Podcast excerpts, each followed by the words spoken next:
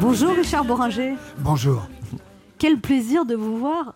Ben, il est, il est partagé. C'est vrai? Je vous ai accueilli sur un air de Césaria Evora car vous êtes un de ceux qui l'ont fait découvrir en France grâce notamment à l'émission de radio que vous animiez sur Europe 2 dans les années 90. Pour ceux qui s'en rappellent, Europe 2 c'était un peu comme Europe 1 mais sans les auditeurs. oh non. c'est pas grave, c'est pas grave. C'est toujours beau une ville la nuit, Richard Bringer, ou c'est trop bruyant? Euh, je sais pas, je, je fréquente plus beaucoup la nuit, non. Non, non. Vous êtes devenu raisonnable? Ça veut pas dire ça. Vous dites que vous vous mettez aux terrasses des cafés, vous regardez les gens et vous voyez qui ils sont, ce qu'ils ressentent? Ouais, ouais, ouais, ouais. Ouais, ouais, j'ai, j'aime bien, j'aime bien, j'aime bien observer le passage. Le passage des gens. Le, évidemment. Et vous, alors vous, leur, vous, leur- vous inventez des histoires, vous des imaginez, Euh, vous percevez, comment ça se passe? Ça dépend, il y a des fois je vois des trucs et puis il y a des fois je vois rien, quoi, évidemment, mais. Et moi, vous voyez des trucs pour moi là? Ah ouais.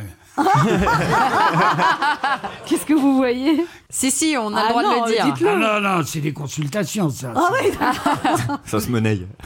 Non, parce que moi, c'est- si vous avez des trucs pour être moins hypersensible, ça m'intéresse parce que je, suis- je, suis- je, suis- je suis hypersensible à ce qui m'entoure. Par exemple, si je vois quelqu'un manger, ça me fait grossir. Si je vois des gens s'embrasser, ça me fait pleurer. Ah oui, là, ça fait beaucoup, là. là, je peux rien faire, là. En tout cas, ce midi, je suis fière d'être votre accompagnatrice pendant cette demi-heure. Richard Branger, quand je vous regarde, je, je revois tout un tas de films mythiques, Diva de Benex. Le grand chemin de Jean-Louis Hubert. Subway de Besson. And I like it. Richard Branger, c'est quand même deux Césars, des romans, une émission de radio légendaire, un engagement sans faille pour l'Afrique qui vous a fallu d'obtenir la nationalité sénégalaise. Richard Branger, c'est le pote de Roland Blanche, de Topor, l'homme des nuits passées à refaire le monde, l'homme des excès, des coups de gueule contre la connerie et l'injustice. Ça doit en faire beaucoup des coups de gueule, non? Ça en a fait pas mal, oui. Ouais. Ouais, ouais, ça en a fait pas mal. Les coups de gueule, euh, c'est bizarre. J'ai j'ai l'impression que ça sert à rien du tout, quoi, au jour d'aujourd'hui. Ça sert à rien? Non, j'ai trouvé que euh, le monde avait beaucoup changé ces dernières années, que beaucoup, beaucoup changé. Et, et vous avez euh, donc eu des soucis de santé et vous avez eu des mots très jolis pour les infirmières. Vous avez dit qu'elles avaient été vraiment formidables et qu'elles vous avaient aidé. Ouais. Bah oui, les infirmiers à qui vous aident Le docteur, mais il est jamais là, lui. Mm. Donc, euh, c'est bien l'infirmière, parce qu'elle elle vous aide physiquement, mentalement. Elle mot, elle arrive de la vie avec son cabas. Et puis, elle. Vous, vous dites qu'au début, vous avez pensé qu'elles étaient gentilles avec vous parce que vous étiez célèbre et vous êtes aperçu qu'elles étaient gentilles comme ça avec, tout tout le monde. le monde. Mais je, je savais que j'avais déjà beaucoup de respect, mais euh, beaucoup d'estime, quoi. Mais euh, là, elles m'ont, elles m'ont, elles m'ont, elles m'ont scotché, quoi. Elles m'ont. C'est pour ça que quand elles demandent une augmentation, il faudrait bien que ces messieurs dames Ouais, ça, c'est du sûr. pouvoir le comprennent, parce que se taper 8 heures de 8 heures de pansement, de, de douleur, de souffrance, de voilà, quand même, elle, elle- elle- elle mérite un petit peu plus de considération, quoi.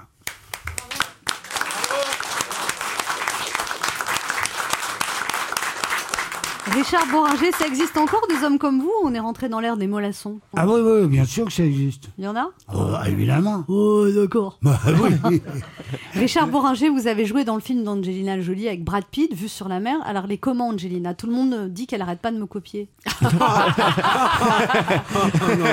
J'ai entendu cette rumeur, oui. C'est vrai, c'est vrai, c'est vrai, vrai. Mais c'est pas une rumeur. Et Brad Pitt, est-ce qu'il vous a parlé de l'aventure que j'ai eue avec lui? Non? C'est tout lui, ça, il est très Euh, pudique. Non, il est très discret. très Ouais, discret. bah, il a du mal à en parler parce que c'est très douloureux pour lui, le pauvre. Ah oui, j'imagine. J'ai brisé, je, je lui J'imagine. ai brisé le cœur et en fait c'est ça qui a foutu son couple en l'air, les gens le savent pas. Bah ouais, bien sûr. Bah, euh, moi, je le savais. hein. Richard Bouranger, vous venez nous parler de la reprise de votre spectacle Traîne pas trop sous la pluie au théâtre de l'œuvre les 27, 28 et 29 septembre. Alors en fait, on sent que l'écriture, quand on lit votre biographie, a été très très importante pour vous. En fait, vous n'êtes pas un acteur qui écrit, mais plutôt finalement un écrivain qui joue. Ouais, c'est plutôt dans ce sens-là que ça s'est passé, oui. C'est vrai. Acteur, je pensais pas du tout.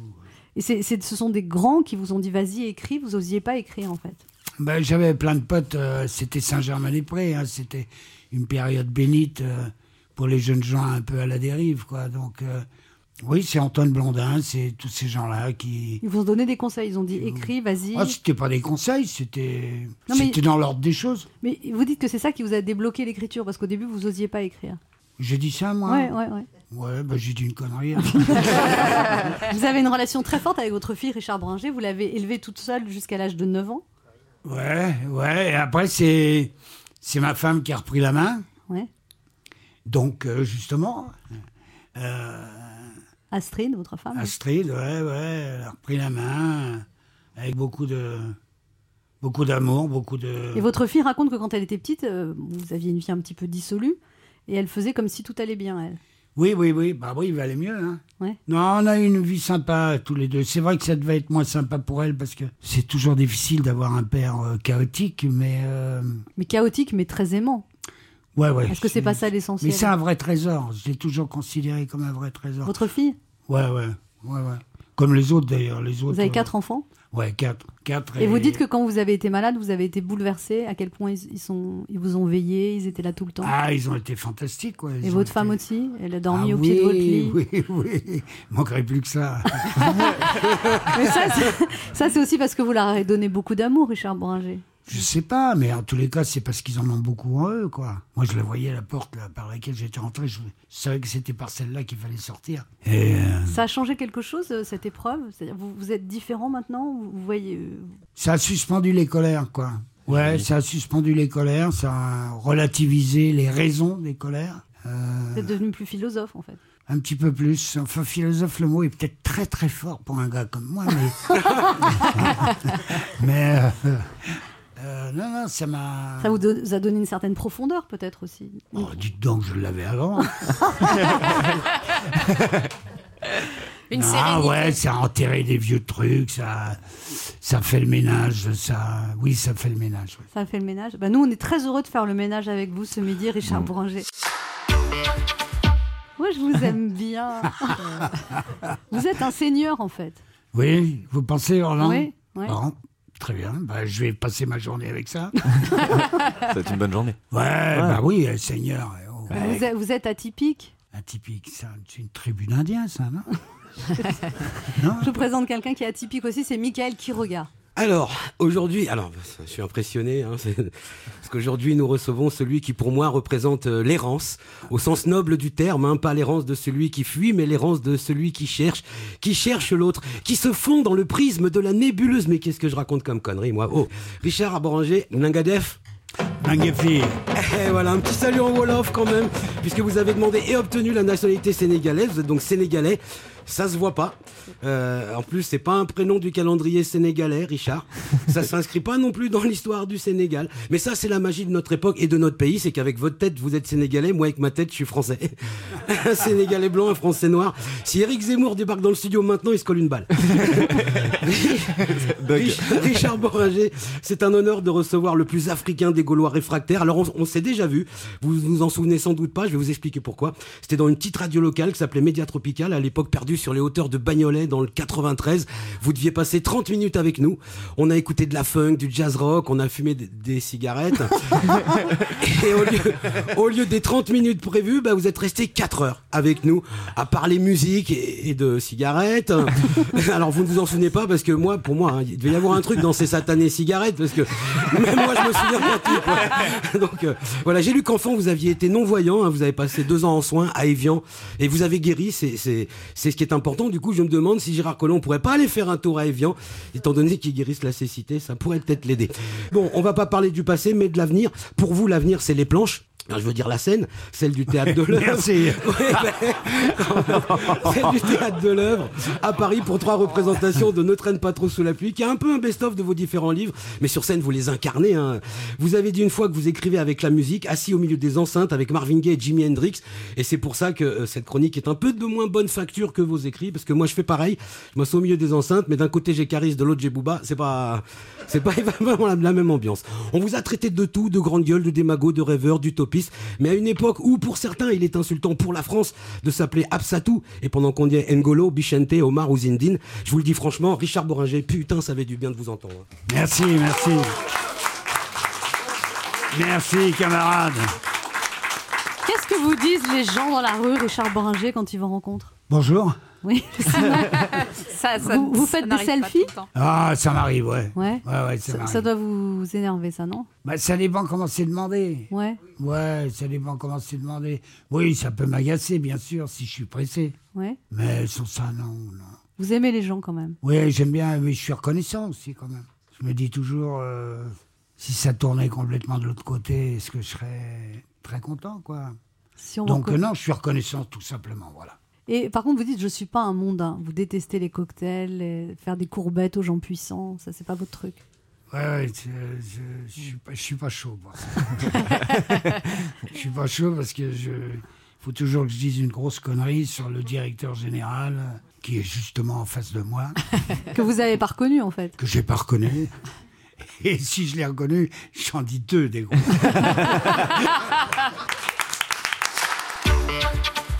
Vous, vous l'avez jamais caché. Vous avez pris de la drogue, vous avez consommé de l'alcool. Comment vous êtes sorti de tout ça, en fait? Je vous le demande. non, bah oui, mais il y, a- il y a un moment dans la vie où ça tombe, quoi. C'est, c'est plus, c'est comment dire, bah non, bah non. vous, êtes, vous avez acquis une certaine sérénité maintenant, quand même. Une certaine? Sérénité. Nom de Dieu, qu'est-ce que c'est Qu'est-ce que c'est que ce mot-là Non, mais tu sors des mots, c'est Richard Boranger quand même. Non, mais c'est dur comme mot, non Ben ouais, sérénité.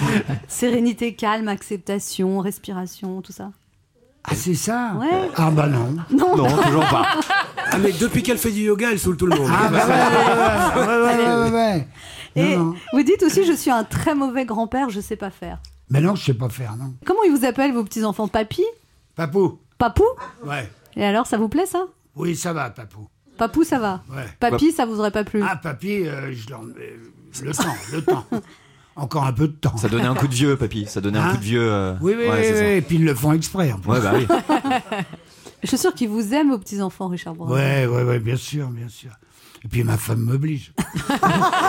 tu prends les petits sur les genoux. S'ils veulent jouer, par exemple, vous jouez pas? Non, Ah non, vous aimez pas les jeux de société, tout ça? Non, j'aime pas du tout les jeux de société.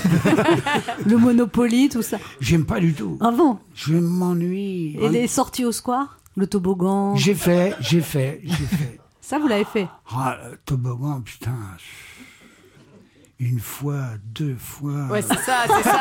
Ah ouais, parce que ça descend dix vite. hein. fois, quinze fois. Et vous faites coucou, le manège Oui, oui, oui. bonjour. Je fais bonjour.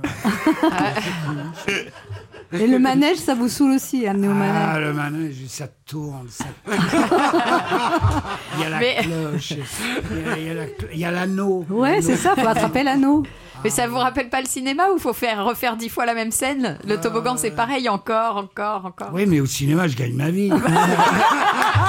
Faudrait vous payer pour le square, en fait. je me paye pour le soir, Voilà. je fais le soir. Et bah voilà. Léa Lando a des petites questions à vous poser, Richard Boranger. Oui, Richard Boranger, bonjour. Vous savez, j'ai toujours adoré ce prénom, Richard. Déjà parce qu'il est très artistique, il est à la fois chanteur, comédien, politicien, coureur cycliste. En fait, il me rappelle plein de Richard. Et je me suis demandé si vous aviez tous les mêmes pensées. Donc, euh, voici donc l'interview Richard contre Richard. J'ai chopé une idée ou une phrase ou- d'un autre Richard célèbre et j'aimerais savoir si vous, Richard Boranger, vous pensez pareil. Par exemple, Richard Boranger, euh, vous avez obtenu votre nationalité sénégalaise, on l'a dit. Richard Virenque, lui, est parti vivre dans les Caraïbes. Est-ce que vous pensez comme lui? Est-ce que vous dites que c'est pour... euh, pour être un peu en, en tongue et en, en Bermuda tout, euh, tout au long de l'année. Il est tombé souvent, Bianca. Ouais. Ouais, non, non, non, non. C'est Non, pas c'est pour pas pour ça. hein. Richard Boranger, vous avez reçu deux fois le César du meilleur acteur pour Le Grand Chemin et l'addition. Est-ce que vous pensez comme Richard Anconina On n'est pas dans un état normal à ce moment-là. J'avais fait un boulot sur moi en me disant euh, l'important que tu l'aies ou que tu l'aies pas, ça n'a aucune importance. C'est pas ça le cadeau. Le cadeau, c'est d'être nommé, c'est d'être là, d'être reconnu et identifié par les gens du métier. C'est ça le plus important quand on reçoit un César? Non, c'est de le recevoir. Tout ça, c'est du pipeau, ça. Ouais. C'est du pipeau. Il y a, y a 600 mecs en smoking. euh, euh, ils sont là pour l'avoir, quoi. Je- je- Enfin, non, c'est du pipeau, ça. C'est de la... C'est marrant, je m'en doutais. et alors, je finirai avec le plus dingo des Richard du moment, c'est Richard Gottener, qui vient de dire dans sa dernière chanson Sa père l'hypopète. On est loin des manières usuelles de notre époque. Qui veut niquer nos mères, enculer tout en bloc. Ah, ah oui, ah oui. Vous pensez quoi de notre époque, Richard Sympathique, lui. Ah, c'est bon ça. Il est sympathique. Bon Ouais, il est esprit, sympa. bon esprit. Vous pensez quoi de notre époque, Richard Boringer? J'en pense pas un bien. euh, Non, je, je, je lis un peu la presse euh, dans le monde et non, je trouve pas ce monde très. C'était mieux avant. C'était un peu mieux ou ça se voyait moins? Peut-être maintenant on est plus au courant justement des choses. Ouais, on est plus au courant, mais, mais c'est quand même du rail, hein. c'est quand même très très du rail, quoi. Donc on va pas, on va pas ternir les auspices de cette belle journée qui s'ouvre devant nous, mais, mais euh, pas fastoche, hein, pas fastoche. Il y a des fois, je me dis, je vais enfermer mes enfants dans une nasse, puis je vais les couler au fond de la rivière. Ben oui, pour Vous trouvez que ce, Pour les protéger. pour les protéger, Bien sûr. Évidemment, Bien sûr. vous évidemment. trouvez que ce, ce monde manque de poésie, Richard Boringer? Non, il a sa poésie propre, il a son truc, euh, et puis il y a toujours autant de gens qui, qui ont une façon. euh, c'est ça qui est curieux, c'est qu'il y a toujours des, des plein de gens qui Il y a ont des gens formidables aussi, toujours. Ouais, ouais, ouais. Donc, euh, mais s'ils n'ont pas le pouvoir, Mm. le problème c'est le pouvoir. Ah. Regardez-les là. plus ils sont petits, plus ils en veulent. Laurie Tillman, euh, c'est vraiment un programme complet. Il y a des photos de vous en train de faire du sport. Ça déprime Anne déjà. Non, je trouve ça bien. Je trouve ça bien. Mais quatre semaines, est-ce que c'est vrai que vraiment en quatre semaines on peut changer son corps? Alors attention, 30 jours, c'est le temps qu'il faut pour mettre les doigts dans la prise et derrière, en fait, prendre cette. Que, que ce, rituel et cette routine s'inscrivent vraiment en nous. Parce qu'il ne faut pas oublier qu'il y a trois, il y a trois piliers hein, dans ce livre. Il y a le sport, certes, qui prend trois Mhm. quarts du livre parce que je voulais que chaque exercice et chaque euh, mouvement soit, soit détaillé. C'est très bien détaillé d'ailleurs. hein, ouais, parce que c'est rare. Souvent Ouais, dans les les livres, photos. on, explique à peu près. Voilà, là vraiment on voit tous les détails des positions. Et sur chaque semaine, euh, accompagné à ce programme sportif, il y a également l'accompagnement de la pour la nutrition, Ouais. euh, évidemment. Qu'est-ce qu'on mange? Parce qu'il faut mettre le bon carburant dans son corps, c'est évident. Et comment programmer ses pensées positives, euh, décharger un peu sa charge mentale, faire de la détox numérique. Et tout ça, en fait, ces trois piliers, c'est vraiment l'équilibre dans lequel on va rentrer pendant ces 30 jours.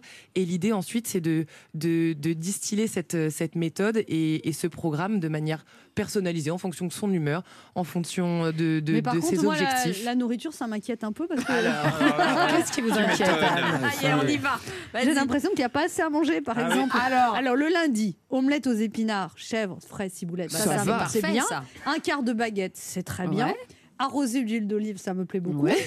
Une pêche, tout ça. C'est pas un rosé et de l'huile d'olive, c'est Ah arrosé ouais. d'huile d'olive. c'est pas un rosé et de l'huile Non, non. d'olive. Mais par contre, à midi, ce qui m'inquiète, c'est salade de carottes et courgettes aux herbes, crevettes. Ah oui, il y a des crevettes, mangue et coriandre. Et alors Il faut mettre beaucoup de crevettes alors, non? Mais pourquoi, pourquoi on pense que les... non mais c'est vrai, on a Ouais. l'impression que, que tout ce qui, qui s'approche de, de- de- des végétaux, enfin tout ce qui est végétal Nourrit et qui s'approche de la naturalité ne nourrit pas. Alors qu'au contraire, je peux vous dire qu'avec une salade et même avec trois crevettes, euh, enfin la salade dont on parle, vous aurez suffisamment à manger, surtout avec l'omelette qu'on s'est enfilé le, le matin Bien quand même. sûr. Et, Il n'y a euh, pas de gâteau, quoi. et On cherche la Non. forêt en noire. revanche, en Il revanche, y a un cheat meal, il y a un cheat meal autorisé euh, par C'est semaine. quoi Un cheat meal, ça veut dire C'est le- la bouffe de merde. ce qu'on a, ce qu'on a envie, un peu de dégueu, de manger si Ouais, on a envie, euh, on a le droit. Ouais. On peut se faire une Ah. marmite de frites si on veut. Laurie Tillman, qu'est-ce que vous aimeriez faire dans les années qui viennent De- Devenir euh, comme ça une prêtresse du, du, du- du Du bien-être euh, Ah bah, bah, ça me plaît de faire ça, ça me plaît, mais je, je, je le vois pas comme une contrainte. Donc euh, si je peux continuer à transmettre euh, au, au fil des Vous avez déjà coaché des gens? Euh, ça m'arrive de le faire surtout mon entourage. J'ai Ah oui commencé par mon entourage et d'ailleurs c'est un livre aussi euh, où j'intègre tous les membres de ma famille. Le programme sportif, euh, je l'ai fait Vous avec avez mon coaché papa. qui dans votre famille? Ma maman, ma petite sœur. Et vous avez eu des résultats? Bah ouais, mon mec, mon mec, il a fait les 30 jours pour être au top. Ah ouais Et c'est lui qui fait les recettes, mais moi je lui, je lui faisais faire les le sport. cuisiniers Et, et j'ai fait la photo avant-après, bah, je peux vous dire que maintenant c'est un canon. Il Eh était hey déjà canon, mais. Vous avez, vrai Non, mais- vous- vous avez un mec Bah ouais. oui, c'est un, un grand chef. comment l'interview commence à devenir désagréable. J'étais venu rien pour ça. Ouais, je Non, pense mais- qu'on va y aller, nous. En plus, il est chef, donc il, Ouais. il mange un petit peu tout le temps euh, dans les cuisines, dans ses cuisines. Et, et forcément, euh, bah, l'équilibre sportif, il faut, il faut, Il est important. Il est important, et donc, euh, donc du coup, il a, il a tout c'est- testé. C'était mon cobaye. Je vais le faire. Bah, Allez, écoutez, c'est euh, vrai. Ah bah oui. eh, vous m'enverrez la photo avant après. Ah bah Ah oui. oui. D'accord. Ah ouais, enfin, tous, vous- hein, toute l'équipe. Oui, enfin, Ouais, moi, j'en ai besoin aussi. Vous allez faire celui-là aussi, hein, parce qu'elle les fait tous, hein, de toute façon. Non, Non. pas du tout. Je trouve que ça, c'est vraiment très bien démontré. Ça, c'est pas des exercices non plus hyper durs Mais je, quand on crois- n'est je pas croyais que c'était sportif. pas votre truc, trop, le sport, moi. Un peu doucement, comme ça. Mais vous allez retrouver en plus des, des exercices de pilates et on peut même développer euh, ce- sa souplesse et, et ses postures euh, type euh, la planche ou le guerrier euh, numéro 3 que Et vous là, devez c'est un un- une barre de, de quoi? On- alors, De balai On peut prendre oui. un balai? Ah non, mais il y a, y a besoin d'aucun matériel. C'est-à-dire qu'on peut, on a besoin de serviettes, de vieux collants, de, euh, de, de balais. En effet, l'idée c'est qu'il y a un, enfin, il n'y ait pas de besoin d'acheter du matériel. Et, euh, et je donne plein d'astuces Et justement c'est pour. euh, accessible à tous. Bah ouais, Bah ouais. carrément. Et vous allez faire une appli, Laurie Tillman, avec ça? Eh, J'aimerais bien. Ça serait canon. Ça serait canon. Et vous si quelqu'un aussi- est chaud dans les applis, là, je- moi, moi pas du tout. Il faudrait que je trouve quelqu'un qui sache le faire parce que moi je sais pas. Et vous dites qu'il faut faire une détox numérique aussi. Ouais, c'est important. C'est-à-dire Bah, on- Lâcher son tel un peu. C'est vrai que c'est nos meilleurs amis et nos meilleurs ennemis à la fois, euh, ces téléphones. On vit avec, on dort avec. euh, et il y a un moment donné où c'est pas mal de, de se retrouver dans un endroit euh, bercé de nature et, et surtout où on ne capte pas, ce qui est rare aujourd'hui. Et de, de telle sorte à, à dépolluer un peu euh, à la fois euh, notre mental et, et aussi se concentrer uniquement sur, euh, bah voilà, sur notre bien-être intérieur sans se préoccuper de ce qui se passe à l'extérieur. vous, avez un côté où vous énervez pas les autres femmes, Laurie Tillman. C'est ça qui Ah est bien. bah c'est peut-être Ouais. le plus beau compliment qu'on ne m'ait jamais fait. Mm. Euh, Bah, bah, elle a ce côté bonne copine et tout, hyper naturel. ouais, bah, Chaleureux. Peut-être. Vous avez pas le côté euh, je suis plus jolie, je t'emmerde. ouais. Ah non, bah surtout pas. Et C'est- pourtant, Ouais, Et, et c'est vrai que j'aime pas trop les filles comme ça non plus. Ça, ça pas trop d'intérêt finalement. Donc je vois pas pourquoi. Et je me sens pas plus belle d'ailleurs que tout. Que je, je- d'ailleurs, je me suis même posé une- un jour la question. Je me dis mais j'ai quand même rien à voir quand on nous met les unes à côté des autres. Je trouve que je sais pas. je- Ouais, c'est vrai que c'est pas terrible. Bon, ouais, on va pas rentrer là-dedans. Mais, euh, mais tu sais, quand t'as un visage anguleux, un peu, un peu Mais grand, euh, dur, euh, carré, tu. moi j'ai rencontré Mais deux, non. trois meufs qui étaient moins bien que vous, des fois. Mais non, mais m'arrive, c'est ça, hein. moi, que je trouve beau chez vous, c'est tout le caractère qu'il y a dans votre visage. Bah, oh là là là là, euh, merci. Je sais plus quoi répondre là, c'est gênant. On peut Bah, passer à autre chose ou pas Donner les numéros de téléphone. Ok. parce que Pour Je crois que tu fais rien ce soir, Léa. Laisse tomber. Jean-Philippe Vizini Ah là là. a des choses à vous Oh dire, euh, Laurie. Ah oui. Laurie Tillman. Donc moi j'ai essayé de suivre votre programme top. Donc c'est top, ça veut, c'est pour tonique organique positive, hein, c'est bien ça. C'est ça, les trois alors piliers. voilà, moi je l'ai fait, mais comme le livre il vient juste de sortir, je l'ai fait un peu comme ça, sans lire le livre. J'ai galéré moi. Alors déjà, on a commencé avec le menu cardio, euh, training, yoga, crossfit, footing. Puis euh, voilà, voilà, j'y suis allé moi. Cardio training. Je suis allé à la salle de sport sur le tapis de course. Il y a eu un orage, la foudre est tombée sur le disjoncteur pendant que je courais sur le tapis. Le truc, il s'est emballé. J'étais dans les Yvelines, je me suis retrouvé dans le Val d'Oise. Après, il y a le programme organique. Ouais. Voilà, c'est-à-dire apprendre à bien manger. Mm. Ah bah moi, j'ai une appli sur mon iPhone pour compter les calories que je dépense pendant la journée. Voilà, comme ça, je sais où j'en suis. Par exemple, monter un meuble Ikea, c'est 200 calories. C'est de l'exercice, hein Apprendre à sa femme à le monter, c'est 2000 calories. Et faire le tout sans s'engueuler, 3000. Faire l'amour avec sa femme, 500 calories. C'est tout Faire l'amour avec sa maîtresse, 2000. Bah ouais, t'ajoutes le Ah ouais, stress. bah oui, euh, voilà, c'est là, tout. Trouver une explication valable quand on se fait gauler par sa femme au lit avec sa maîtresse, c'est 10 000 calories, ça c'est. Et enfin, il y a le programme positive. Voilà, donc ça, c'est réduire son empreinte carbone, adopter la détox numérique, expérim- expérimenter la slow life, désencombrer son intérieur, tout ça, voilà. Ah bah moi, pour réduire mon empreinte carbone, je fais du covoiturage pour aller au boulot. C'est bien ça Oui. voilà, le matin, le, le- première fois, le gars, il est arrivé, il me dit, je vous préviens, ma voiture, elle est en panne. Je lui dis, bah, pourquoi vous proposez du covoiturage, du coup? Il me dit, bah, comme ça, je suis pas tout seul pour la pousser. Je dis, bah, super Et ça, c'est pas mal de calories aussi. Hein. Ah bah oui, du coup, on a bossé, bah, eh, regardez comme je suis gaulé. le soir, après, je suis rentré avec une dame très âgée. Elle forçait avec ses yeux pour voir la route. Je lui dis, mais madame... Vous arrivez encore à voir quelque chose? Elle me dit non, je vois plus rien, c'est pour ça que je prends des gens en covoiturage. Bonjour, Jérémy. Bonjour. Alors, on a le plaisir de vous recevoir à l'occasion de la sortie de votre DVD Vent deux pièces à Beyrouth, captation du spectacle du Manon. Vous avez joué à guichet fermé pendant deux ans et ça a fait de vous un des humoristes qui jouent le plus sur scène, les plus vus sur scène. Ah ben, après, après, après vous, Anne. Oh. Parce que vous restez quand même celle qui fait le Là, plus de deux dates. pièces à Beyrouth, vous vouliez relancer le marché de l'immobilier au Moyen-Orient? Non, ce qui va pas. En plus, on me demande souvent si, euh, si du coup, est-ce que j'ai acheté un, un appartement à Beyrouth? J'y suis allé il y a pas très très longtemps et en fait, l'immobilier là-bas, c'est vraiment n'importe quoi. Sur le même immeuble, tu peux avoir un, un appartement de vraiment de la même taille qui peut passer du simple au double. Il y a aucun, il y a aucun, Aucune règle, aucun, il y a rien sur l'immobilier. Alors par contre, le prix de ce DVD est volontairement bas, 9,99€. C'est une décision de votre part de proposer des tarifs si bas Vous êtes un comique social ou c'est quoi, l'idée? Ben, en fait, l'idée, c'était que euh, moi, j'aime bien euh, être indépendant. Donc, quand, il, quand on lance un projet, j'aime bien savoir, quand il y a des intervenants, ce qu'ils font exactement. Donc, je suis allé voir l'éditeur euh, du DVD pour lui demander quelle était sa profession. Parce que sur 20 euros, la, la personne prend 8 euros quand même. Donc, donc c'est ça la personne qui gagne le plus. Et, Ouais. et donc, euh, il me dit, bah, moi, mon travail, en fait, tu m'envoies la jaquette de ton DVD, tu m'envoies le programme du DVD, et moi, je le transfère à l'usine, qui ensuite le transfère dans les points de vente. Et j'ai dit, mais du coup, si c'est moi qui transfère directement le mail à l'usine. et et, euh, il m'a dit, ah bah si c'est si simple, fais-le. Donc on l'a fait. Et euh, du coup, j'ai récupéré la marge de l'éditeur et je me suis dit que c'était sympa de le donner aux gens. Donc du coup, on a fait un DVD à 9,99€ et je gagne 5 euros par DVD au lieu de 2 euros quand il y avait un éditeur. Les gens payent 9,99€ au lieu de 20. Euh, le point Vous de vente. cassez le marché là, Jérémy Bah, en fait, je casse le marché des autres, mais le mien, ça va bien. Là. Alors Jérémy Ferrari, vous n'oubliez pas d'où vous venez. Vous parlez souvent de votre papa qui a connu le chômage, votre famille qui a perdu sa maison. C'est important ça? J'en parle pas euh, forcément très souvent. C'est juste que quand on me demande, euh, quand on me demande un petit peu d'où je viens et pourquoi je suis en colère, c'est parce que euh, je crois qu'on est tous. Vous venez déjà de Charleville-Mézières, il y a une bonne raison d'être en colère. déjà, déjà, déjà, c'est c'est vrai que je viens d'une ville qui est assez pauvre. Charleville, c'est une, une ville qui est, qui est sous tutelle, etc. Il y a beaucoup, beaucoup de, de chômage. Donc, Donc je vos crois que parents avaient une supérette? Voilà, mes parents, ils avaient un petit commerce d'alimentation dans un quartier populaire de Charleville. Et, euh, et effectivement, on a vraiment vécu ce cliché de, il y a un, un- un grand supermarché qui s'ouvre à, à moins d'un kilomètre de la boutique de mes parents, ce qui est totalement interdit par la loi. Mes parents portent plainte, ils gagnent 1000 euros de dédommagement et leur boutique coule. Et quand à la fin, euh, tu, ils sont traités comme vraiment comme des hors-la-loi. On ferme leur compte, on- ils n'ont plus le droit à une carte bancaire, on leur prend, euh, ils ont le droit à 600 euros à deux d'aide. Euh, c'est- scandaleux. Dans un pays comme le nôtre, c'est scandaleux. Tout ça parce qu'on a laissé un Lidl s'ouvrir à, à 800 mètres de chez mes parents. Donc, Vous allez jamais chez Lidl. non, je vais pas chez Lidl. enfin, ceci dit, je dis, je je ça, mais à l'époque où ils ont fermé, j'allais chez Lidl parce que j'avais pas les moyens d'aller ailleurs. Donc, quelque part, je trouvais que. Alors après, vos parents se sont mis à travailler dans un supermarché pour le coup? Bah du coup après mes parents ils sont partis dans le sud de la France que j'avais de la famille là-bas qui pouvait les, les héberger. Euh, ma mère a retrouvé un boulot dans une dans une dans un, dans un magasin ouais euh, où elle est pas patronne du coup celui-là il marche.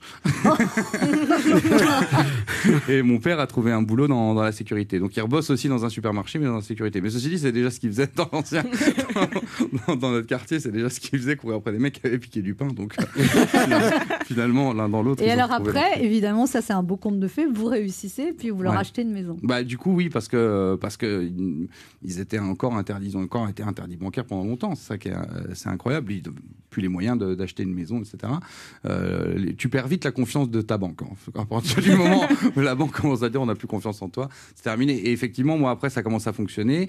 Et de là euh, et de là oui la première chose que, que je fais c'est leur acheter une maison parce que parce que pour parce que mes parce que pour moi c'était inconcevable de, de, voir mes parents euh, euh, ils avaient entassé leurs meubles dans un tout petit appartement etc c'était pas pour moi c'était pas c'était pas possible. Donc c'est la première chose que j'ai faite c'est d'acheter une maison à mes parents. Et ça ça a été une, une, vraie fierté pour moi parce que en plus la manière dont ça s'est fait euh, ils l'ont pas ils l'ont pas mal vécu parce que c'est ce que je leur ai dit. Je leur ai dit mais c'est un, juste retour des choses. Pour moi c'est pas un truc exceptionnel que j'ai fait c'est vraiment un truc normal. Enfin quel quel enfant s'il commence à bien gagner sa vie n'aide pas ses parents au moment où ils en ont un peu besoin. Je trouve que c'est logique. Et puis, ils avaient déjà réussi à se reconstruire, donc c'était juste une logique de pouvoir euh, leur donner accès à tout Ça s'est simplement ce qu'ils à combien de temps ça? Euh, bah, Ça, c'était euh, mais- leur maison, je l'ai achetée il y a, il y a, euh, il y a 5, ans, 6 ans, je pense. Et donc maintenant, ils sont plus interdits bancaires? Maintenant, ils sont plus interdits bancaires, ils ont une maison et, euh, et ils, ont, ils, ont, ils ont leur boulot, donc ça va. Non seulement ça, mais la semaine prochaine, en plus, ils rachètent Lidl. Alors c'est- pas seulement qu'il est pas cher, c'est qu'il est très drôle ce DVD. C'est gentil. En fait, c'est un double DVD. En plus Il y a deux. DVD dedans. Il y a le DVD euh, du spectacle et puis il y a le, le documentaire. Vous a consacré Thierry Colby? Ouais. où on vous voit, Charles Villemézières, et vous prenez. et vous prenez- On voit pas que Charles on voit vos parents. On voit mes parents. Ça- et ça s'appelle Un an avec euh, Jérémy, c'est ça? Ah, le- t- t- Thierry a appelé le documentaire euh, Emporté par la fougue. On vous- Non, on c'est vous- pour Anne, c'est parce qu'un an avec un mec, ça fait longtemps, donc. euh, Ah ben C'est voilà. pas vrai, l'autre fois ça duré presque un an. Alors, Presque un Ok. an. Tout est dans le presse. euh, Jérémy Ferrari, vous, é- vous étiez pas très doué à l'école. Non, non. c'est moins qu'on puisse dire. C'est- C'était un- Pourtant, vous êtes très intelligent.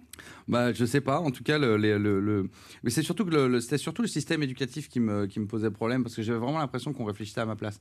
Pour écrire votre spectacle, vous avez lu plein de livres? J'ai lu énormément de bouquins. Avant, vous lisiez pas du tout? Je lis uniquement euh, quand j'en ai besoin pour euh, vraiment aller choper des informations. Donc je peux, je peux lire tous les jours, je peux lire 6-7 heures par jour pendant deux ans sur un sujet et après ne plus rien lire pendant 6 mois ou un an. Vous êtes un peu hyperactif, obsessionnel. Euh, euh, bah, je suis, euh, je, je peux même vous dire que médicalement, la, la science a reconnu que j'étais effectivement obsessionnel. ça a été validé par le Et médecin. pareil que votre copine vous dit parfois assieds-toi et ne fais rien. Oui, ça d'ailleurs, c'est pour une des raisons pour lesquelles je l'ai quitté. Il n'y a pas que toi qui as une vie privée de merde. hein. Je suis pas une vie de merde, je suis en transit. Oui, bah voilà. En correspondance. C'est ça, en correspondance. Je, je cherche le prochain. Alors, euh, vous avez explosé, Jérémy Ferrari, grâce à la télé, à l'émission de Laurent Ruquier. On ne demande qu'à en rire. Et euh, il a aidé beaucoup de gens. Quand vous avez acheté votre première maison, donc pour vos parents, vous lui avez envoyé un texto en disant c'est grâce à toi. Oui, c'est vrai. Je dis, je, dis sou- je dis souvent de Laurent que c'est quelqu'un de, de bienveillant euh, euh, au sens vraiment large du terme. C'est que euh, bienveillant, c'est par exemple, il, a, il avait refusé de m'inviter à On n'est pas couché sur, euh, pour le premier spectacle, alors qu'il avait aimé le premier spectacle. Mais il m'avait dit oui, mais tu es sur un thème qui est la religion, en face c'est Nolo et Zemmour, et tu es encore trop en colère et pas assez réfléchi pour les affronter sur un thème que peut-être tu maîtrises mieux, peut-être que dans le fond tu saurais répondre, mais là tu es, là t'es trop, es trop à vif encore, tu es trop à cran. C'est dangereux pour toi d'y aller. Le spectacle a marché, ce serait dommage de gâcher ça. Mais je t'inviterai sur le deuxième s'il est à la hauteur. Et, effectivement, il est venu voir le deuxième, parce que quand euh, j'ai fini d'écrire Vent de pièces à Beyrouth, trois mois avant la première, il y a les attaques du Bataclan. Euh, donc euh, non seulement je dois réécrire le spectacle, ce qui est très compliqué parce que je suis encore moi-même meurtri par ce qui vient de se passer. Donc il faut, il faut, je n'ai pas le choix que de traiter le sujet puisque je parle du terrorisme, ça aurait été un refus d'obstacle terrible, donc j'ai pas le choix. Et, et, tout le monde m'annule mes promos. Et, de là, j'appelle Laurent parce que je devais faire On n'est pas couché, mais plus tard. Et je lui explique. Et il vient me voir à une heure de Paris. Euh, avec, euh, il traîne euh, Léa Salamé et Yann Moix avec lui. Il vient voir le spectacle et il sort en me disant que le spectacle est formidable et qu'il va me faire une, une super promo. Et, et c'est ça que j'appelle la bienveillance. Quand la première fois, par exemple, il me refuse euh, On n'est pas couché, pour moi, c'est une excuse. Il a juste pas aimé le spectacle et il a pas envie de me recevoir. Et puis, quelques Ça années vous a un plus petit tard, peu énervé. ça m'a vachement énervé. Et quelques années Vous plus vous tard. euh, facilement. Pas facilement. Vous êtes un peu euh, volcanique, Jérémy Ferrari. Oui, je suis, mais, mais je suis volcanique, mais je suis pas, je suis pas forcément. Mais je crois que, par exemple, la réussite m'a bizarrement m'a calmé en fait, parce que quand ça marchait pas, euh, je devais crier que j'avais du talent parce que j'étais le seul à le penser. Donc il fallait bien que quelqu'un y croit. Alors je, alors je criais un peu fort ça. Donc là j'étais susceptible, etc. Maintenant ça va mieux. Là, là, là c'était plus parce que j'ai tellement d'admiration pour Laurent que ça me faisait mal au cœur de voir qu'il invitait plein d'humoristes et pas moi. Mais alors, ce qui est fou, c'est que quand, quand on vous a appelé pour On ne demande qu'à en rire, vous étiez en train d'abandonner le métier parce que ça marchait pas, vos parents Ah. étaient dans la galère, ils avaient plus d'argent pour vous aider. Et là, vous vouliez arrêter. Et Ouais. quand on vous a appelé, vous avez dit non, non, ça m'intéresse Ouais. plus. J'avais repris une dernière programmation, c'était au théâtre des Trois Bornes. Et je m'étais dit, c'est les trois derniers mois, s'il se passe rien pendant ces trois mois, j'arrête. Et je devais partir euh, à Cancun vendre des bracelets dans- devant des boîtes de nuit. Moi, J'avais pas un projet incroyable derrière. Sacré projet. C'était pas foufou ce que je m'étais prévu comme avenir, mais je m'étais dit au moins je suis libre, je sais pas quoi, enfin bon, des trucs dans ma tête. Moi, ce qui me faisait vraiment mal au cœur, c'était de, de, de pas du tout arriver à vivre avec mon métier. C'était ça qui était vraiment, vraiment Donc là, vous êtes découragé, vous dites euh, j'essaye trois mois et j'arrête. Ouais. Et, là, et là, on vous appelle. Et là, alors entre-temps, il y a On demande qu'à en rire qui se lance. Et pour moi, je me suis dit, bon, voilà un signe de plus qu'il faut que j'arrête ce métier parce que voir Chantal Goya mettre des notes sur, un- sur des sketchs, j'ai dit, alors là, il n'y a vraiment plus aucune possibilité pour moi de, de faire quelque chose dans ce métier. Et donc, quelques mois plus tard, euh, on m'appelle en me disant, ben voilà, euh, euh, Laurent a entendu parler de vous, tout ça, il aimerait bien que vous veniez parce qu'il n'y a pas, on sait que vous faites de l'humour noir, on vous a vu sur scène, c'est des équipes qui m'avaient vu je sais pas où. Et je dis, c'est hors de question de venir euh, faire des sketchs euh, sur les, sur les incinérations euh, devant Chantal Goya. Je, je voyais pas comment ça pouvait améliorer ma vie. Comme j'avais déjà plus beaucoup d'estime, j'ai dit je vais peut-être en garder un tout petit peu, au moins pour le trajet jusqu'au Mexique. Et puis au final, ma famille et tout me dit ça fait sept ans que tu chiales parce que personne t'appelle. Maintenant, quand quelqu'un t'appelle, tu y vas quoi. Et si tu te plantes, tu te plantes, mais vas-y. Et donc, du coup, je tente, euh, je tente le truc en, en me disant, mais c'est très marrant parce que j'ai vraiment beaucoup de stress. Et la première fois que je descends les marches dans Ne demande qu'à en rire, je suis hyper détendu parce que pour moi, c'est mort, de toute façon. Vraiment, je- Il se coiffait Euh, même euh, pas, il avait les cheveux à ah, Jean-Pierre. François là. Mais mes amis m'appelaient la loutre. je me rappelle. C'est vrai, il m'appelait la loutre. Et je descends, je descends les marches en me disant, mais de toute façon, c'est mort. J'avais écrit un sketch sur des trucs d'actualité. Et il se trouve qu'il y avait une dame euh, en surpoids qui euh, devait se faire incinérer, qui ne rentrait pas dans, un, dans le four du crématorium. C'est impossible. Je vais pas lancer ma carrière sur France 2 avec un sketch sur une dame en surpoids qu'on n'arrive pas à brûler dans un crématorium. impossible. Et puis au final, je suis tellement, je crois, détendu parce que je m'en fous de toute façon. Ça fait dix ans que je joue devant des salles qui rient pas. J'ai abandonné l'idée de faire rire un jour quelqu'un. Et je crois qu'en fait, comme je suis tellement détendu, je suis tellement calme. Et puis je laisse ces espèces de grands silences après mes vannes où normalement il y a un rire là. Et moi, il y en a pas. Du coup, en fait, c'est ça, je crois, qui fait marrer les gens. C'est au bout d'un moment, ils se marrent parce qu'ils disent en fait, le mec est fou. il est là, il nous fait des vannes Et c'est horribles. là tout a démarré. Et c'est là que ça a démarré. Et, et Laurent a été super avec moi aussi là-dessus parce Laurent que Ruquier. ouais Laurent Ruquier parce qu'il a il a aussi expliqué entre guillemets ce que je faisais Euh, parce que c'est pas Il évident. a réussi à amener le public vers vous. En fait. Voilà c'est ça. Il a il Et a là, du jour au lendemain, vos salles sont pleines. Ouais. Les Voilà, filles voilà. sont à vos genoux. La première salle, c'était pas dur, ça faisait 25 places. Donc, euh, ah Oui, ouais, elle mais était quand pleine même. à 25 places. Mais c'est vrai qu'avant, elle était pas Ça a changé votre vie, quand Ouais, même. Ça a complètement changé ma vie. Jérémy Ferrari, vous produisez d'autres artistes. C'est important pour vous d'aider les autres? Bah, en tout cas, c'est quelque chose que j'ai fait de manière un peu instinctive. Euh, J'avais rencontré Laura Lone euh, il y a, a 4-5 ans à un festival à Dinard. J'arrive euh, dans cette espèce de plateau jeune talent où moi je n'étais jamais invité. Quand vous étiez un jeune talent Quand j'étais un jeune talent. Vous étiez jeune, mais on vous trouvait pas de talent. Exactement, j'étais jeune, c'est tout. Et je vois cette fille que je connaissais pas et, euh, et, et retourner la salle avec, euh, avec des vannes d'une- violence rarement égalée. Et de là, en fait, on, on sympathise. Et puis elle me dit qu'elle cherche un auteur, etc. Et donc on commence à travailler ensemble. Et c'est vrai que euh, avec Constance, j'écrivais, mais j'avais pas produit. Euh, J'étais pas toujours d'accord avec les choix de son producteur, etc. Et là, je me suis dit si je réécris pour quelqu'un, ça serait peut-être bien là que, que je produise. Vous avez fait aussi Guillaume Batz aussi? Ouais. Ensuite, on a, on a fait Guillaume Batz. Ensuite, Et on va faire un spectacle avec Philippe Croison, celui qui a plus de bras. Et mais vous, vous oubliez qu'il n'a plus de jambes également. Ah, voilà. il y a un an, en gros, Philippe, il vient me voir et il me dit euh, J'aimerais bien monter sur scène et faire un one-man show. Et j'ai dit Ça, c'est une très très mauvaise idée. Déjà, les gens qui sont humoristes à la base sont souvent pas très drôles sur scène. Mais alors, ceux qui ne sont pas humoristes à la base, c'est souvent une énorme catastrophe. Et je crois que t'as pas besoin de ça. Et il me dit De toute façon, il me dit J'ai relié cinq continents à la nage sans bras, sans jambes et sans savoir nager à la base. Donc, c'est pas à toi qui va me dire ce que je peux euh, faire ou pas faire. Alors, comme il m'a dit qu'il le voyait comme un défi, c'est-à-dire que comme il est en conférence tout le temps, il m'a dit je veux juste remonter sur scène et plus axé sur l'humour que sur l'histoire et sur la dramaturgie. Donc du coup, j'ai accepté. Michael Quiroga a des choses à vous dire. Je, je t'écoute. Alors, bonjour Jérémy. Alors la première chose que j'ai envie de vous dire, hein, bah, c'est bravo Jérémy, hein, parce qu'à force de travail, on peut dire bah voilà que vous avez réussi. Et parce que quand on s'appelle Ferrari, c'est pas facile de se faire un prénom. Vous avez été révélé par le Hondard. Pour ceux qui n'ont pas connu, c'est le Colanta des humoristes. J'ai- vu aussi que dans votre parcours, vous avez été chroniqueur comme nous, mais que ça s'est passé moyen. Hein, vous avez même vous avez même essayé sur Europe 1, mais vous n'avez fait que deux essais. hein. On avait sans doute peur bah, de ce que vous alliez dire, la peur du débordement, le mot de trop, peut-être la grossièreté. Moi, je vous comprends. C'est vrai que ça casse les couilles. Et puis, d'un autre côté, on vous apprécie aussi pour ça. Vous prenez pas de gants, que ce soit sur scène ou même dans la vie, vous savez dire les choses cash. C'est pour ça que c'est important, les humoristes comme vous, à une époque, on peut plus ni rien dire ni rien faire. Tenez derrière moi, bah, il y a une élue communiste hein, euh, de la mairie de Paris, Hélène Bidard, qui vient de faire retirer une affiche géante de lingerie sur la façade des galeries Lafayette représentant une paire de fesses en petite culotte. C'est soi-disant choquant. Franchement, c'est n'importe quoi. En plus, c'est dommage, parce qu'à la mairie de Paris, ils se plaignent toujours de la circulation. En passant devant l'affiche, on n'était pas forcément moins nombreux, mais pour le coup, on roulait vachement moins vite. si vous voulez que les, c'est ça. Si vous voulez que les gens roulent moins vite, hein, faut pas mettre des radars, faut mettre des culs. Vous n'êtes pas qu'humoriste, puisqu'il était question, on vient de le dire, que vous mettiez en scène le spectacle de Philippe Croison, c'est ça.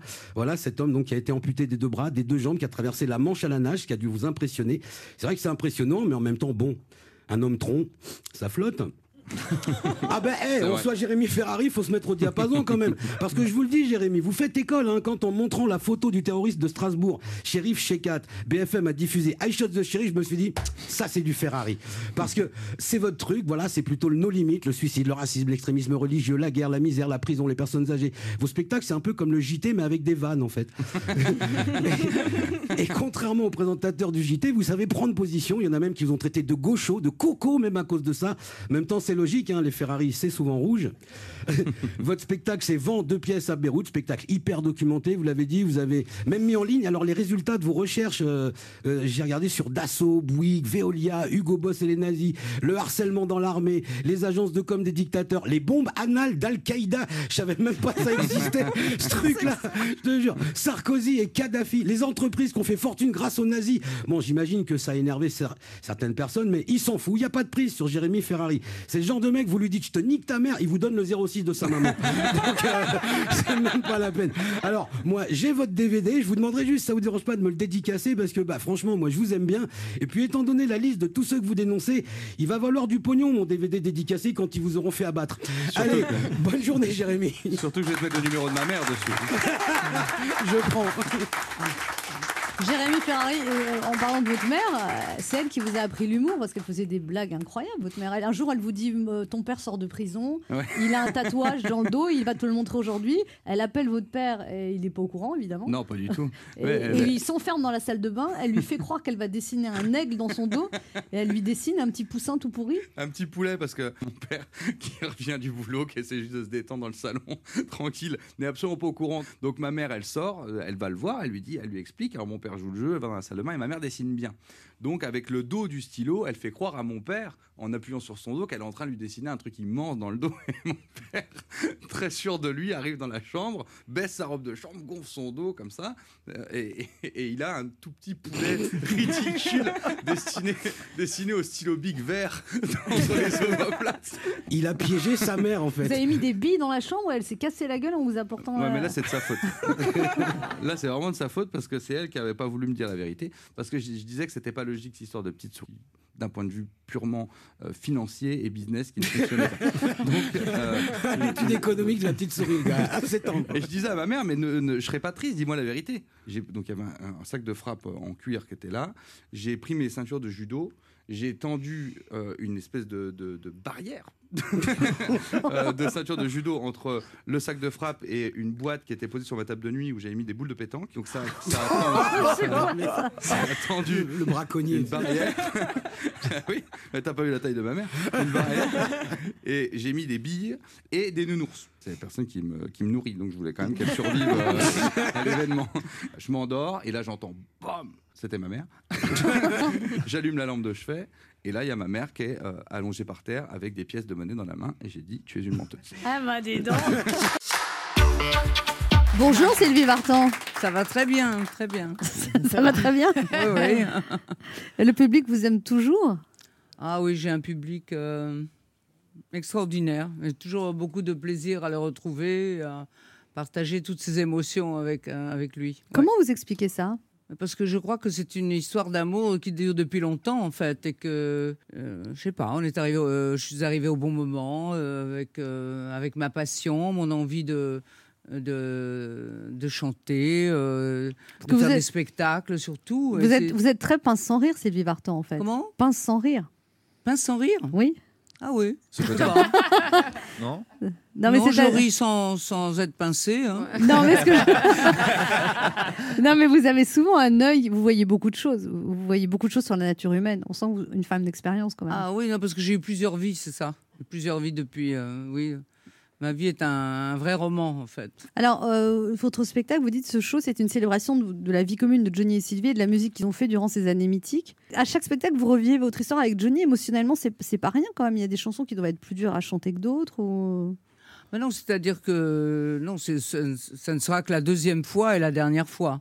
Et euh, cette fois-ci, euh, ce nouveau spectacle, parce que c'est un nouveau spectacle, euh, je chanterai des, chansons euh, qui sont les miennes aussi, mais que je n'avais pas chanté la dernière fois. Et puis, euh, surtout, ça sera axé sur la musique que nous avons aimée ensemble, sur nos années de jeunesse et surtout sur Johnny.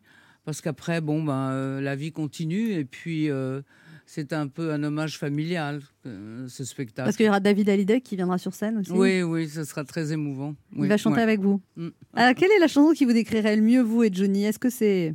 J'ai un problème, je sens bien que je t'aime. Oh, j'ai un problème, c'est que je t'aime aussi. Ces mots-là restent toujours les qui changeons jour où on les digère. Il y a de ça, hein, il y a de ça. hein. Il y avait tellement de choses entre nous, de toute façon. Et, et je dois dire que notre histoire, notre vie euh, euh, volcanique a inspiré tous les auteurs et compositeurs. Et euh, ça y est, euh, d'ailleurs, euh, euh, Johnny euh, avait plus de facilité à, à envoyer des messages personnels en musique que de me les dire, de me les donner. Une euh, fois, vous étiez fâché et vous avez écrit que je t'aime et vous êtes retombé dans ses bras. Voilà, Ah ben, c'est difficile hein, de, de résister. Bah ouais, moi, je le fais avec mes ex et il y en a aucune qui retombe, dis donc.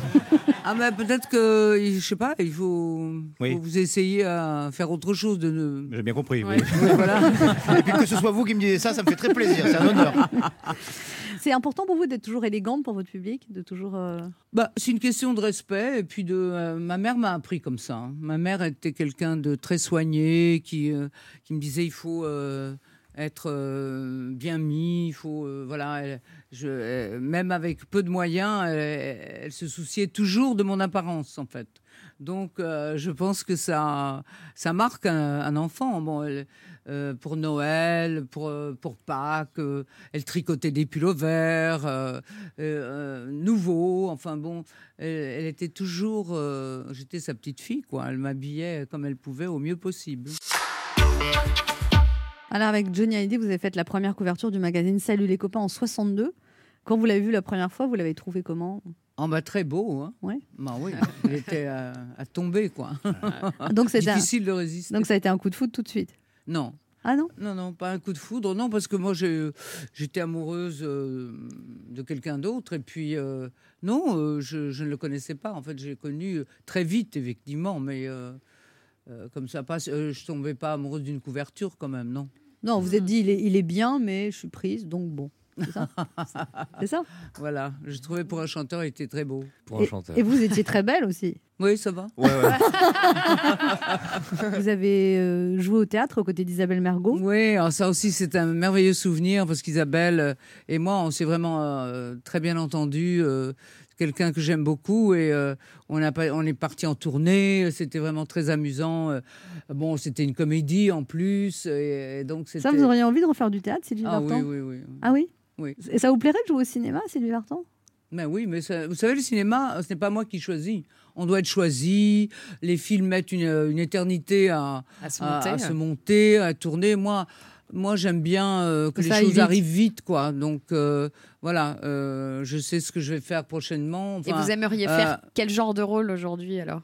Oh, ben, n'importe. N'importe? N'importe. Oui, n'importe. Une comédie, un drame euh, Ouais. psychologique. j'aime- Je veux dire, bon, euh, n'importe. Je pense que, je veux dire, c'est justement la, euh, la variété qui fait que on, euh, on se renouvelle. euh, Parce que c'est bien de jouer quelqu'un. Enfin, je l'ai joué puisque j'ai joué dans la comédie de- d'Isabelle Mergot. Donc c'était euh, c'était autre chose. C'est la première fois que je faisais rire. Alors non, c'est pas la première fois parce que au- Il paraît que dans la vie, vous êtes très télé- drôle. Il paraît que votre Très petite drôle, fille. je mais Ah bah enfin, si, bon, votre petite fille rigoler, Ilona dit, elle est très Hein drôle. Votre petite fille Ilona dit, elle est très drôle. Ah oui, c'est vrai, oui, j'ai lu ça. Ouais. Peut-être. hein. Non, j'aime bien rigoler, hein, ça c'est sûr, mais c'est difficile de rigoler. J'ai j'ai compris combien le, le rire est difficile à capter chez les gens, beaucoup plus que les larmes en fait. Alors moi, j'ai une question essentielle, Sylvie Vartan, c'est euh, C'est moi. Vaste programme. Alors, est-ce que vous savez, après tout ce temps, qu'est-ce qui fait pleurer les blondes, Sylvie Vartan? C'est une teinture de mauvaise qualité qui vire au roux c'est- non, non, c'est euh, beaucoup de choses. hein. C'est c'est long, la liste est longue. hein. Ouais. Non, je pense que, euh, en- quand on regarde euh, en arrière et euh, qu'on se penche sur son passé, on voit euh, la légèreté euh, qui a été au début euh, la- la- de la jeunesse et tout ça, toutes ces années euh, en rouge et or. Et puis euh, euh, les années passent et puis on, euh, je pensais que les émotions devenaient un peu plus dures, un peu, on, on se faisait quand même à, à la vie que la, vous apprend beaucoup Qu'on qu'on avait une carapace. En fait, c'est le contraire. C'est le contraire, je trouve. Que plus vous Alors, c'est avancez- mauvaise, mau- mauvaise pioche. Plus Je vous avancez, moins ouais. on a de carapace, en fait. Oui, oui. Donc ouais. plus les On est choses plus vous sensible atteignent. Encore. Ah oui. Si c'est possible. Donc, Donc les je pensais choses- que c'était impossible, mais oui, oui. Les choses vous atteignent plus maintenant qu'avant, Sylvie Vartan? Ah oui, les choses m'atteignent plus. Oui. Ben oui, vous savez, quand on est très jeune et qu'on a la vie que j'ai eue, en fait, euh, sur euh, un- un- une comète, c'est très difficile de, de se poser et de réfléchir aux choses graves. Alors, euh, quand elles arrivent, bon, on fait face, mais sinon, euh, c'est toujours en mouvement. Alors que quand on, euh, on- les années passent, bon, ben, c'est sûr que on a vécu beaucoup de choses, des, des drames, des, euh, comme dans toute vie. Et, et moi, je trouve qu'on devient beaucoup plus fragile, en fait. Vous avez l'air toujours aussi forte, Sylvie Vartan. Ah bon? Oui. Oh, c'est parce que j'ai une voix tonique, peut-être. Ben H a des choses à vous dire, euh, Sylvie Vartan. Oui, oui, oui. Sylvie Vartan, euh, lorsqu'on vous avait reçu, il y a quelques temps déjà, je vous avais avoué que j'avais été rarement aussi intimidé euh, par une invitée. Eh bien, aujourd'hui, je peux vous affirmer que la deuxième fois, ça fait strictement pareil, en fait, face à vous. On se sent tout petit face à Sylvie Vartan. Je suis à la limite de perdre mes moyens. Euh, c'est dramatique, je sais de quoi je parle. La dernière fois que je me suis senti tout petit et que j'ai perdu mes moyens devant une femme, elle a fini par me dire Allez, c'est pas grave, ce sera mieux la prochaine fois. Bon, bah, la prochaine fois, c'était pas mieux. Hein Mais devant vous, Madame Sylvie Vartan, j'ai envie d'être à la hauteur tout de suite. Sylvie, comme l'appelle directement ma mère et une grande partie des Français, c'est pas une invitée comme les autres, c'est pas une artiste, c'est une légende. Pour vous dire, je pense que vous êtes à la chanson française ce que Anne Roumanoff est à l'humour. À la différence que vous, vous avez connu en plus une histoire d'amour hyper médiatisée, alors qu'Anne Roumanoff n'a jamais voulu révéler son couple à trois qu'elle formait avec Elie Semoun et Pascal Légitimus. soit c'est vrai, soit Léa Landau raconte n'importe quoi. Bref, peu de temps après notre première rencontre, euh, Sylvie Vartan, j'ai eu l'occasion de placer, grâce à vous, euh, dans une conversation, la phrase la plus classe de ma vie. On parlait musique avec des amis et j'ai dit, mais bien sûr, j'en parlais justement la dernière fois avec Sylvie Vartan. La phrase était tellement classe que la conversation, elle a fait une minute de silence. En même temps, quand on dit Sylvie Vartan, c'est pas une carrière qu'on évoque, c'est un chapitre entier dans le grand livre de la chanson française. C'est rare de rencontrer des stars internationales qui ont joué dans toutes les langues, dans tous les pays. Laurent Barra, tu as joué en Uruguay, toi? Oui, bien sûr. Non, bah Sylvie Vartan, elle l'a fait. Sylvie Vartan, pour conclure, j'oserais vous dire enfin deux choses que je n'ai pas osé vous dire la première fois. Alors la première, c'est qu'à une époque, euh, quand je me préparais avant d'aller dans mes booms d'ado, j'écoutais ça.